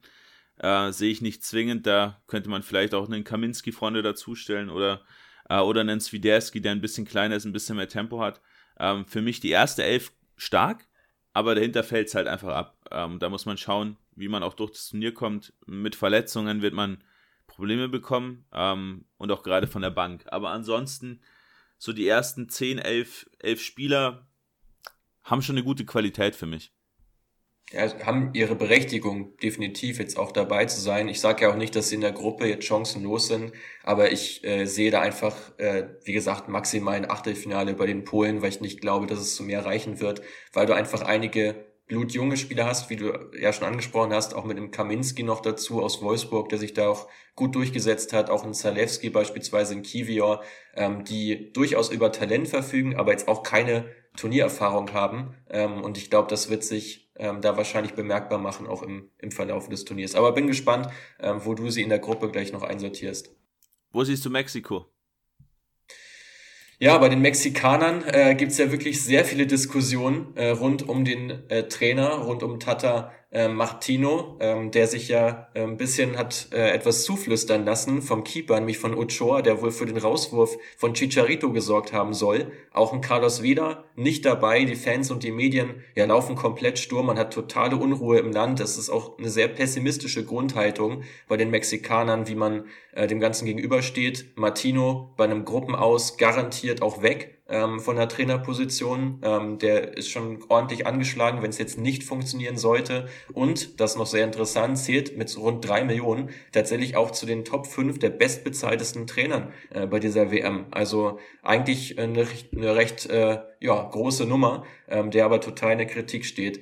Bei seiner Mannschaft eigentlich eine sehr sehr ja, interessante Auswahl an Spielern. Ähm, einige Spieler, die schon etwas äh, in die Jahre gekommen sind. Gerade auf der Torwartposition hat man einen 40-Jährigen, einen 37-Jährigen mit Ochoa und noch einen 35-Jährigen. Ähm, also das mal so ein bisschen als äh, Anker gesetzt fürs Team. Auch Hector Herrera, Guardado schon ordentlich in die Jahre gekommen, trotzdem eine sehr wichtige Rolle. Äh, dahinter kommen jetzt so langsam aber sicher einige Spieler nach, die auch im Turnier jetzt eine große Rolle spielen werden. Für mich zwei Player to watch, äh, die ich nennen möchte. Das ist zum einen Edson Alvarez von Ajax Amsterdam im zentralen Mittelfeld, äh, der eben diese Dynamik äh, verkörpert, äh, die jetzt so ein Herrera und Guardado über Jahre auch verkörpert haben, aber jetzt eben alterstechnisch nicht mehr in der Lage sind, in höchster Intensität jeden Ball äh, nachzulaufen. Ähm, Edson Alvarez da als Balleroberer ganz stark gefragt und auch im Spielaufbau natürlich eine Instanz und vorne ja hängt jetzt vieles an Hirving Luzano, äh, weil ja eben Raul Jiménez ähm, nicht hundertprozentig fit ist, ja auch ähm, verletzungsbedingt lange ausgefallen ist, der normalerweise ja der Schlüsselspieler im Sturmzentrum. Es wird jetzt vieles auf Lozano ankommen, äh, der ja immer wieder auch durch inkonstante Leistungen sich hervorgetan hat bei Neapel. ja spannend ja, dass bei den Mexikanern 15 von 26 Kaderspielern in der Heimat spielen. Mhm. Ähm, eigene Liga, äh, extrem viel Kohle drin. Äh, da gehen ja auch regelmäßig Argentinier, Brasilianer ähm, hin nach Mexiko, um da eben ja ein bisschen besseres Geld zu verdienen. Dementsprechend ja auch viele Spieler, so ich sage mal so zwischen ja 24 und 28, die jetzt im Kader sind, die einfach in der Heimat spielen und dann natürlich zu den besten Spielern gehören. Ein äh, bisschen problematisch sehe ich, dass nur Guardado, Lozano und auch Jiménez in der Top 5 Liga spielen und da wirklich auf höchstem Niveau gefordert, äh, gefördert und gefordert werden. Ja. Äh, du hast natürlich einen Edson Alvarez, der wird den Sprung demnächst schaffen, auch einen Jorge Sanchez, den ich ganz stark sehe. Auch als 24. Für mich der absolute Player to watch, aber Cesar Montes. Ähm, El Chachorro, der kleine Hund, äh, wie er in seiner Heimat genannt wird. Ähm, ich bin mir ziemlich sicher, dass er im Winter oder nächsten Sommer spätestens in der Top 5 Liga wechseln wird. Ähm, ganz, ganz aggressiver Innenverteidiger, extrem stark gegen den Ball. Ähm, wirklich eine richtige Maschine. Er wird auch garantiert starten. Ähm, ja, ansonsten finde ich es ein, eine spannende Auswahl. Auch Alexis Vega, der wird zu den Gegenpart zu Lozano ähm, auf, äh, auf links bieten. Ähm, auch für mich so ein richtiger Breakout-Kandidat bei den äh, Mexikanern. Auch er wird, denke ich, bald mal den Schritt, ähm, zumindest mal in die MLS, wo es dann noch ein bisschen mehr Geld gibt ähm, oder auch in der Top 5 Liga machen.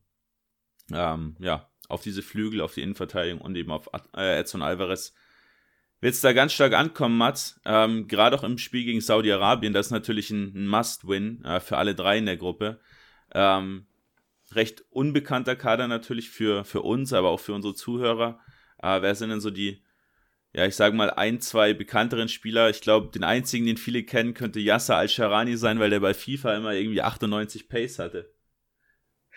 Das, das stimmt, äh, das stimmt. Also tatsächlich ähm, würde ich nur einen wirklich nennen wollen, das ist äh, Al-Dafsari auf dem linken Flügel. Ähm, der ist wirklich so der Man to go äh, in der Offensive, wenn es darum geht, Torchancen zu kreieren oder selbst eben abzuschließen. Ähm, also auf derselben Seite wie Al-Sharani auch ähm, dabei. Äh, generell wird es für Saudi-Arabien darum gehen, das Spiel immer sehr breit zu machen, ähm, weil man eben nicht die individuelle Klasse hat, um sich durchs Zentrum durchzukombinieren äh, oder dort eben ähm, ja, durch, durch individuelle Qualitäten zu glänzen. Ähm, Im Sturm noch recht interessant, so das Talent Al-Bukharian, Buraikan, sorry, ähm, mit 22 Jahren relativ jung, ähm, dem wird da im Sturmzentrum schon vertraut und generell ähm, fokussiert man sich bei Saudi-Arabien auch eher darauf, ähm, ja perspektivisch äh, die Mannschaft ein bisschen umzugestalten, auch dort äh, zu versuchen, eben solche jüngeren Spieler langsam aber sicher ranzuführen, äh, weil man versucht ja die WM 2030 auszurichten. Gemeinsam mit Griechenland und Ägypten soll das Ganze gelingen. Also auch da ein Zukunftsprojekt äh, bei Saudi-Arabien, was dort angegangen wird.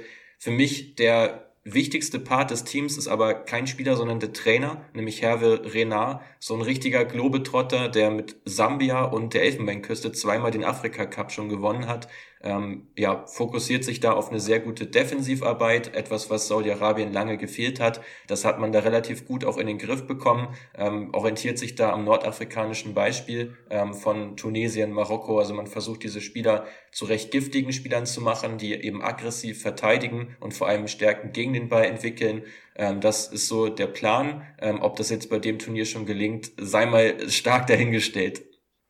Ja, spannend. Äh, Saudi-Arabien, glaube ich, ja, so wie du jetzt gerade gesagt hast, auch kein Kandidat, dass man wieder irgendwie 8-0 verliert wie gegen Deutschland 2002. Äh, ich glaube auch nicht, dass es heutzutage nochmal so ein deutliches Ergebnis geben wird, gerade weil die Mexikaner und auch die Polen jetzt nicht unfassbar dafür bekannt sind, viele Tore zu schießen. Ähm, lass uns zum Gruppentipp kommen, Mats. Ich denke, äh, Argentinien sehen wir beide auf der 1, gerade auch weil man sich für Messi zerreißen wird, dass er doch noch seinen Weltmeistertitel bekommt. Ähm, aber wen siehst du auf 2 und auf 3? Das ist, glaube ich, die spannendste Frage in Gruppe C. Das, ja, das ist wirklich äh, eine ganz, ganz enge Geschichte. Also es geht ja direkt im ersten Spiel in der Gruppe ähm, zum direkten Duell zwischen Polen und Mexiko. Und ich glaube, das wird sich auch in dem Spiel dann schon entscheiden. Ich persönlich gehe mit Mexiko, weil ich die Qualität im Team noch als etwas höher sehe ähm, als bei den Polen, ähm, die für mich Dritter werden und Saudi-Arabien wird ausscheiden. Und kurz nochmal Einsatz dazu, dass es kein deutliches Resultat geben wird, glaube ich persönlich auch, weil du jetzt die kleinsten Nationen, die beim Turnier dabei sind, wie jetzt eben Katar oder Saudi-Arabien, vielleicht zählt man auch noch den Iran so ein bisschen mit dazu, die haben ja alle diese räumliche Nähe jetzt gerade zum Austragungsort, werden auch viele Fans mit Sicherheit vor Ort haben, die ihre Mannschaft da nochmal ein bisschen pushen. Dazu kennen sie das Klima.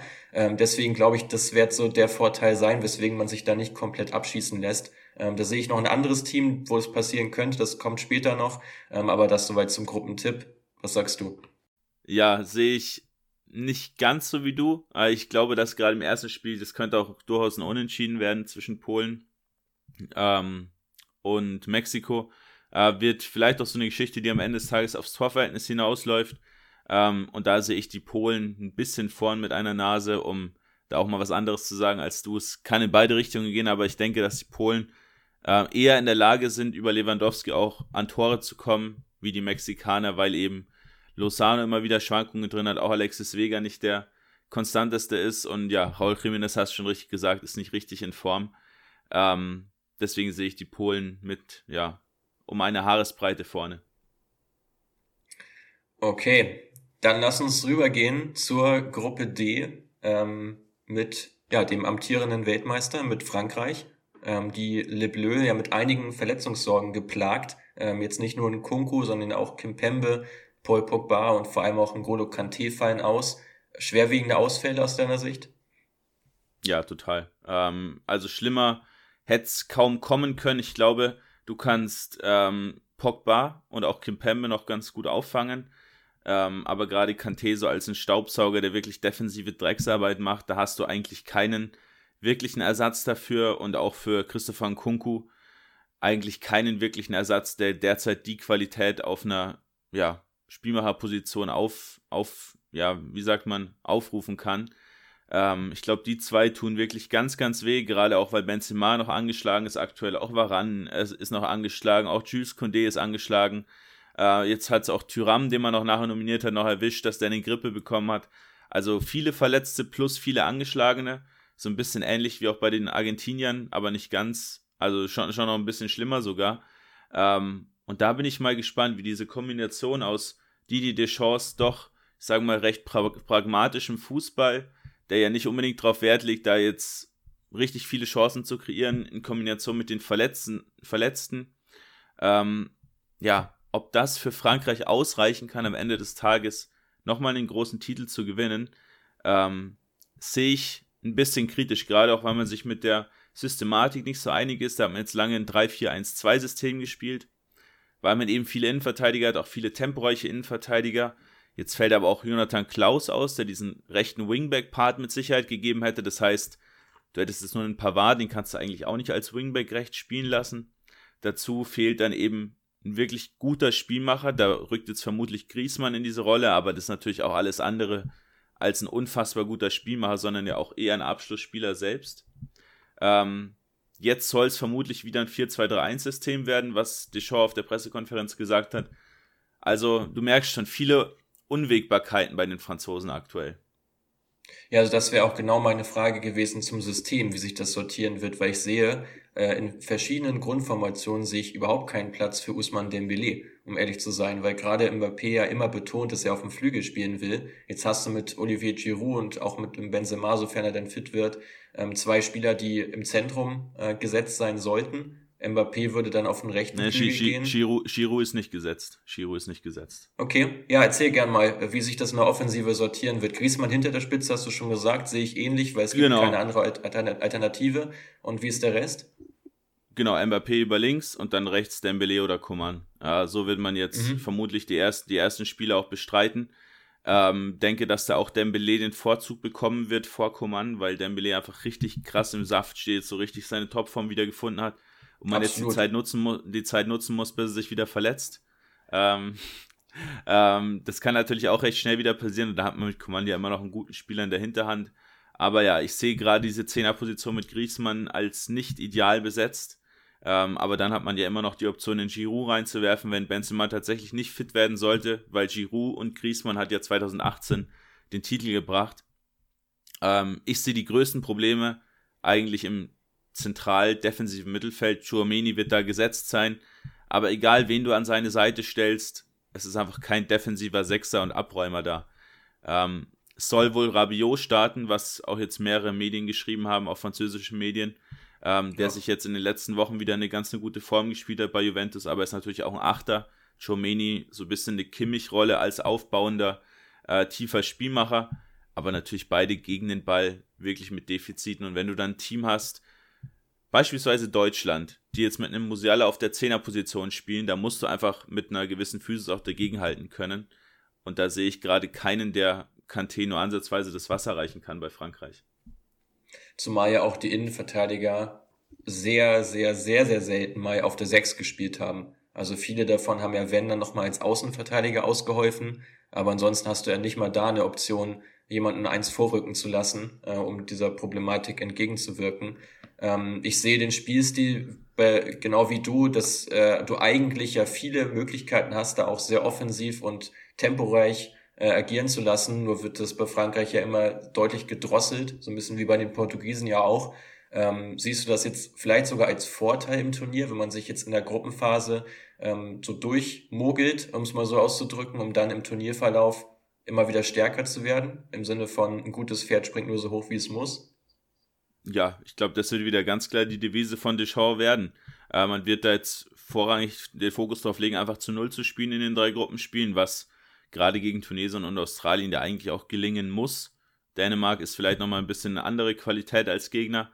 Ähm, und dann wird man natürlich, ähnlich wie jetzt auch Paris beispielsweise, den Fokus auch darauf legen, einfach schnell umzuschalten. Gerade in Mbappé prädestiniert dafür, auch in Dembele prädestiniert. Griezmann kennt dieses Umschaltspiel auch von Atletico.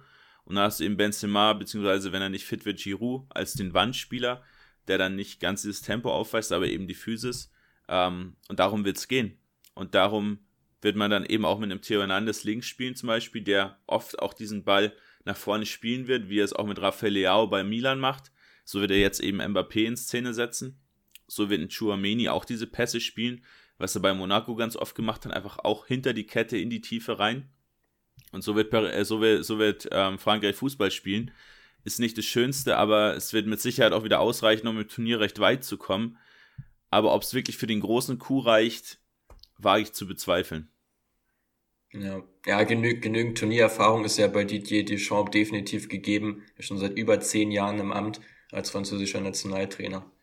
Lass uns gern nochmal ein Team weiterspringen in der Gruppe D, wo wir uns befinden. Ähm, womit wollen wir weitermachen? Wie du möchtest. Dann schieß mal los, was du zu den Dänen sagst. Dänisch Dynamite äh, haben ja bei der EM für Furore gesorgt. Ähm, vielleicht jetzt auch bei der WM? Ja, kann ich mir durchaus vorstellen. Ähm, ist wieder ein ziemlich interessantes Team, weil es wieder eine ziemlich gute Mischung ist für mich. Also auch wieder ähm, absolute Leistungsträger dabei, also so richtige Führungspersönlichkeiten, wie so ein Thomas Delaney, wie ein Simon Kier, der Kapitän, auch ein Yusuf Paulsen, den man mitgenommen hat, Christian Eriksen, ähm, ist wieder in einer guten, in, ist in einer guten Form, hat eine gewisse Matchfitness, also auch er äh, wird spielen können, jetzt vielleicht nicht dauerhaft über 90 Minuten, ähm, aber er ist auf jeden Fall fit, er ist dabei. Dazu kommt ein zentrales Mittelfeld, was wirklich vor Erfahrung nur so strotzt. Richtig viele abgeklärte äh, zentrale Mittelfeldspieler, defensive Mittelfeldspieler wie so ein Nörgard, wie ein Heubier, der sich bei Tottenham in eine exzellente Form gebracht hat. Ähm, Kasper Julmann, der Trainer, sehr beliebt in der Heimat, gerade nach diesem EM-Triumph. Ähm, ich sage mal Triumph, weil es für Dänemark natürlich schon, ja, schon ja. ein großer Erfolg war, äh, 2021. Du hast 20 Spieler aus dem Kader von 26, die in Top-Ligen spielen ähm, und dort auch wirklich viel spielen und sich dann ähm, auch wirklich als Qualitätsspieler beweisen. Gerade so ein Rasmus Christensen, der jetzt auch noch zu Leeds gewechselt ist. Äh, du hast einen Jesper Lindström, den ich als den Shootingstar der Dänen sehe, äh, der letzte den Rookie des Jahres in der Bundesliga gewonnen hat. Und du hast sogar die Option gehabt, noch so einen Kaspar Nielsen, Philipp Billing, auch einen Rasmus Heulund mitzunehmen, die es gar nicht erst geschafft haben, zum Turnier, zum Turnier zu kommen. Also ja, für mich auch wieder sehr, sehr ausgewogene Mannschaft, die vorne wieder über ihre großen, kräftigen Mittelstürmer kommen wird. Ähm, vermutlich auch mit einer Dreierkette agieren wird, ähm, sodass du dann eben auch mit vielen Flanken diese Spieler vorne drin einsetzen kannst. Ich habe es dir auch vorgestern schon gesagt. Das Einzige, was mich enttäuscht im Kader, ist wirklich diese Berufung von Cornelius äh, anstelle von Heulund. Den hätte ich da doch sehr gerne gesehen. Aber was für mich wirklich neben Kaspar Julman, von dem ich auch Riesenfan bin, die größte Qualität ist im Kader der Dänen, dass du durch diese arrivierten Topspieler wie jetzt eben so ein Heuberg, auch ein Delaney ähm, oder auch ein Eriksen diese Möglichkeit hast, diese jungen Spieler nicht sofort ins Feuer werfen zu müssen. Und das haben ja ganz viele andere Nationen. Da suchst du händeringend um so einen Spieler wie jetzt ein Jasper Lindström. Ich glaube, da kann man die Liste sehr lang führen bei den äh, anderen Nationen, wo der sofort gesetzt wäre jetzt bei diesem Turnier. Bei den Dänen muss er es gar nicht sein, sondern kann sich da auch einfach ranspielen und kann eben über Leistung sich irgendwann in diese Truppe reinspielen. Aber das alles funktioniert sukzessive. Und du hast einfach ein sehr gut funktionierendes Teamgefüge, das ja auch in der Nations League äh, nicht umsonst die Franzosen, ich glaube, sogar zweimal geschlagen hat, sowohl aus, auswärts als auch zu Hause. Das ist kein Zufall, das kommt nicht von ungefähr. Also für mich die, auch eine Mannschaft, die definitiv überraschen kann äh, bei dem Turnier. Ähm, ja, eigentlich nicht mehr zu sagen von meiner Seite. Ja, spannend eben noch, dass du eine ganz eine große taktische Flexibilität auch mitbringst. Also vermutlich wird man mit einer Dreierkette starten, du kannst aber ohne Probleme auch sofort auf eine Viererkette wechseln. Also ganz oft dieser Switch zwischen 4-3-3 und 3-4-3 und das ist eben das, was Julmand da auch so implementiert hat, seitdem er da äh, am Werk ist. Ähm, und da ist natürlich so ein Sko Olsen, ein Sko aus Hoffenheim, auch ein Joachim Mähle, der sogar beide Seiten bespielen kann, natürlich prädestiniert dafür, wenn du solche Spieler im Kader hast, dass du dann auch eben diesen Switch problemlos hinbekommst ähm, und diese Flügelspieler eben auch eine hohe Qualität einfach mitbringen in der Chancenkreation. Gerade in Sko Olsen, der sich da in Brügge ähm, wirklich gut bewiesen hat auf verschiedenen Positionen, eben vorne rechts, aber auch hinten rechts. Ähm, da brutal viel äh, kreiert er mit seinen flachen Flanken, mit seinen Pässen in die Tiefe rein. Ähm, Finde ich ganz, ganz spannend. Und ich glaube, dass, dass die Dänen so ein bisschen auch unterschätzt werden, wie eigentlich in jedem Turnier. Ja. Ähm, aber auch hier, ich glaube, das kann man jetzt schon vor, vorwegnehmen, fürs Achtelfinale wird es wohl definitiv reichen und da muss man halt sehen, ähm, was dann gerade auch in der anderen Gruppe durchkommt. Und dann ist ja vermutlich ein Achtelfinale gegen Argentinien, wenn es so kommt, wie wir getippt haben. Das werden wir gleich noch sehen, wie es damit weitergeht äh, in, der, in der Gruppe. Ähm, also du siehst Dänemark auf jeden Fall schon Richtung Achtelfinale tendierend. Ähm, siehst du auch eine Außenseiterchance für Tunesien? Die sind ja bislang noch nie bei einem WM-Turnier ins Achtelfinale gekommen, die Art davon Karthago. Eine Chance da in der Gruppe? Ja, kann ich mir durchaus auch vorstellen. Also ich sehe zwar die Dänen als, als ja, klare Nummer zwei, aber ich glaube, gerade wenn die Tunesier auch gegen Dänemark zumindest mal einen Unentschieden holen, äh, dass dann da auch durchaus was Im drin sein Spiel könnte. Wohl gemerkt. Ja. ja, genau. Ähm, auch hier wieder, erstes Spiel fast schon das wichtigste eigentlich im ganzen Turnier oder in der Vorrunde zumindest. Äh, mit Jalel Kadri, einen sehr unerfahrenen Trainer, den man da jetzt aktuell hat. Ähm, der hat nach dem Afrika Cup 2022, jetzt im Januar war der, glaube ich, übernommen. Ähm, da waren die in der Heimat alle sehr, sehr enttäuscht. Viertelfinal aus zwar, also auch Viertelfinale erreicht, aber trotzdem unter den Möglichkeiten. Äh, dementsprechend jetzt auch in Tunesien, ja, die Stimmung so ein bisschen gedrückt, alle eher ein bisschen zurückhaltend, äh, weil man über Kadri jetzt auch keinen besonders schönen Fußball spielt. Das ist im Prinzip so eine richtige ja, Bunker-Mentalität, hat eine, hat eine englische Seite geschrieben. Ähm, und das trifft es eigentlich ganz gut, dass man einfach tief steht, den Fokus aufs Verteidigen legt und im Prinzip nicht mehr macht über das ganze Spiel hinweg. Aber dann eben versucht, vor allem vorne, ja, die Galionsfigur Wabi Kasri irgendwie in Szene zu setzen. Wie auch immer, das weiß man selbst nicht so genau, wie es überhaupt funktionieren kann. Ähm, und dann eben versucht, irgendwie einen Lucky Punch zu landen.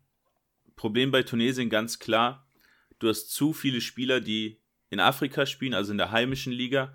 Und du ja. hast ganz oft das Problem, dass die Qualitätsspieler oft dem schnellen Geld folgen. Ähm, du hast dementsprechend kaum Spieler in der Top 5 Liga, ähm, aber du hast sieben Spieler aus dem Kader, die eine wirklich gute Rolle auch spielen, die in Ägypten oder in den Golfstaaten spielen, weil es da eben gutes Geld gibt und du dich eben weniger anstrengen musst, um es mal ganz platt zu sagen.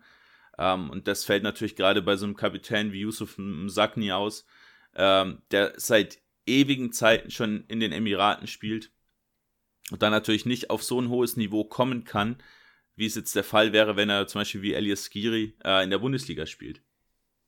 Definitiv. Also ich sehe aber schon die, zentrale Mittelfeld noch so mit als das, das Prunkstück, wo ja auch Skiri dazu zählt, auch so ein Leiduni. Ich glaube schon, dass die mit Laufstärke da schon noch viele Löcher stopfen, stopfen werden. Und auch im Zentrum sehe ich Tunesien sogar relativ kompakt, gerade im Vergleich zu anderen kleineren Nationen. Aber vorne sehe ich genau wie du das Hauptproblem, dass man es da sehr schwer haben wird, ähm, den Ball auch mal per Pass äh, in die in, entscheidenden Zonen zu bringen, weil ich glaube, durch Dribblings, durch Beiträger kann es durchaus funktionieren, ähm, aber das wird man auch nicht gegen jede Nation so umgesetzt bekommen, gerade auch gegen Frankreich und die Dänen nicht.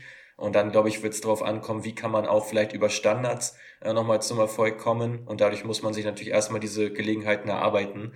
Ähm, sehe ich schon auch als äh, durchaus kritisch an. Ja, ich sehe gerade diesen zentralen Block auch als das absolut stärkste, was das Team zu bieten hat. Du ja. hast Giri angesprochen, Aisa Laiduni für mich der Wants to Watch bei den, äh, bei den Tunesern im Team. Ähm, ja. Momentan auch bei Ferencvaros unter Vertrag, aber der wird definitiv auch spätestens im Sommer den Schritt in eine Top-Liga machen. Ähm, eben durch seine Laufstärke schaltet sich oft offensiv ein. Absoluter Fighter, der gerne auch mal 13 Kilometer in einem Spiel läuft. Ähm, bei Ferencvaros absoluter Publikumsliebling, weil er eben so aufopferungsvoll spielt. Ähm, und dahinter sehr, sehr starke Innenverteidigung. Dylan Bronn, jetzt bei Salernitana zuvor, äh, lange auch in Frankreich unter Vertrag. Richtige Kante und daneben hat sich Montassar Talbi äh, von Lorient so richtig in den Fokus gespielt. Ähm, für mich der beste Innenverteidiger im Team. Unfassbar stark gegen den Ball, aber auch mit einer hohen Qualität im Passspiel. Ähm, Gerade um dann eben den Skiri zum Beispiel auch anzuspielen, ähm, ist er absolut mhm. geeignet.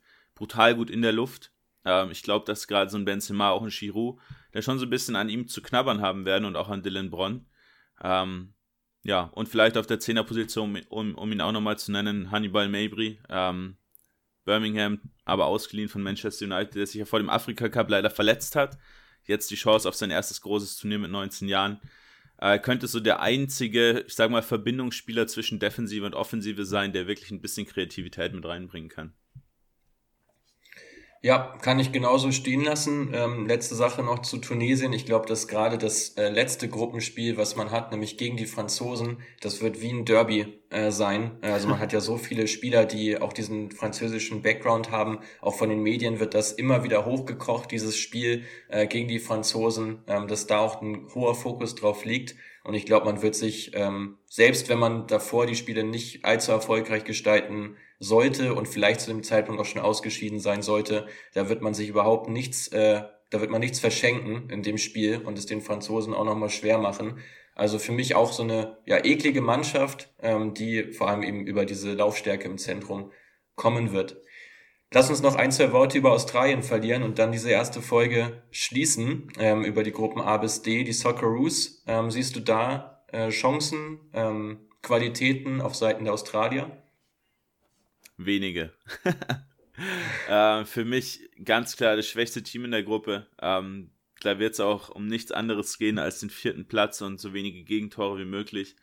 Ähm, ist ja ein Team, was im Prinzip aus kaum interessanten Spielern besteht. Garan Kohl, vielleicht den man mal hervorheben kann, der jetzt von Newcastle gekauft wurde. Aber der Bruder des Stuttgarter Kuols, der es nicht ins Team geschafft hat ähm, Garant Cole auch selbst erst ein paar Spiele gemacht in der australischen Liga, aber jetzt mit 18 Jahren direkt zum Turnier äh, eingeladen. Man hat sich ja auch erst über die Playoffs überhaupt qualifiziert, weil man auch in Asien jetzt nicht so wahnsinnig gut performt hat in der, in der Qualifikationsrunde. Ähm, und dann ja auch erst im Elfmeterschießen gegen Peru, als da Andrew Reddymane äh, für Matthew Ryan eingewechselt wurde und dann mit seinem ja, verrückten Tanz da auf der Linie ähm, ja, für den Sieg gesorgt hat und es wird auch so als die beste Aktion von Trainer Graham Arnold beschrieben, da Ready Man gebracht zu haben. Und ich meine, es ist schon ein bisschen bitter, wenn du seit 2018 im Amt bist als Trainer und eine Einwechslung von einem Ersatztorwart wird als seine beste Leistung äh, ja. definiert. Also auch Graham Arnold nicht so wahnsinnig, ja, hoch geschätzt in seiner Heimat. Ähm, Problem ist natürlich hier wieder, du wirst in Asien von den meisten Teams nicht so wirklich gefordert, bist da eher so ein bisschen dieses bessere Team. Und dann, wenn du zu einer WM fährst, bekommst du halt meistens dann ganz platt gesagt auf den Sack. Äh, erst zwei WM-Siege überhaupt in der Historie, die man einfahren hat können, ähm, weil einfach die Qualität schlichtweg fehlt. Im zentralen Mittelfeld sehe ich die noch ganz gut. Da hast du mit Aaron Moyne einen Spieler, der auch in England lange gespielt hat, jetzt gerade bei Celtic unter Vertrag. Auch Jackson Irvine äh, von St. Pauli. Äh, Rustic, der bei Hellas Verona leider wenig spielt, aber er auch eine gewisse Qualität in der Qualifikation auch mit der beste Spieler. Und Riley McGree aus Middlesbrough, so die vier Spieler, um die es da so ein bisschen gehen soll. Ähm, aber großes Problem natürlich auch hier wieder, wie will ich überhaupt Tore erzielen? Ich habe keine Qualitätsspieler und meine Dribbler, wie zum Beispiel ein Aver Mabil, der zumindest mal in Cadiz spielt, sind auch angeschlagen. Also wird wieder schwierig, da überhaupt zu einem Torerfolg zu kommen. Sehe ich auch so. Also gerade die Offensive wird massive Probleme bekommen, auch weil sie das Niveau ja überhaupt nicht gewöhnt sind äh, bei der WM. Und ich finde, du hast generell viele Spieler, die in ihren Ländern schon ganz vernünftig sind, in ihren Ländern vielleicht auch zu den Besten zählen, aber das halt im internationalen Vergleich einfach immer noch viel zu schwach sind. Auch einige eben in Schottland unterwegs. Ähm, alleine, glaube ich, drei Spieler bei Hearts in Schottland unter Vertrag.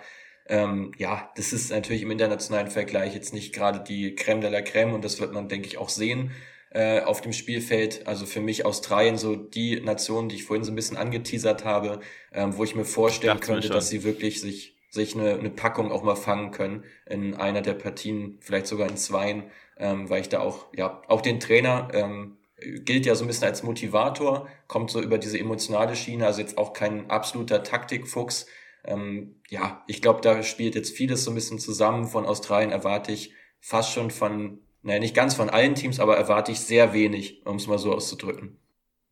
Ja, ich sehe die Franzosen unter Deschamps wieder kontern gegen Australien und sich tief positionieren. Äh, wenn es so ja. weitergeht. ähm, vielleicht, wenn man mal einen Wants to Watcher noch nennen will, ist Harry Sutar, der bei Stoke aktuell unter Vertrag steht. Ja. Ähm, er zusammen mit Kai Rolls, der auch erst 24 ist, ähm, die Stamminnenverteidigung, die auch so starten wird, sind zwei ja wirklich starke Spieler, die gewisse Physis auch in der Luft mitbringen.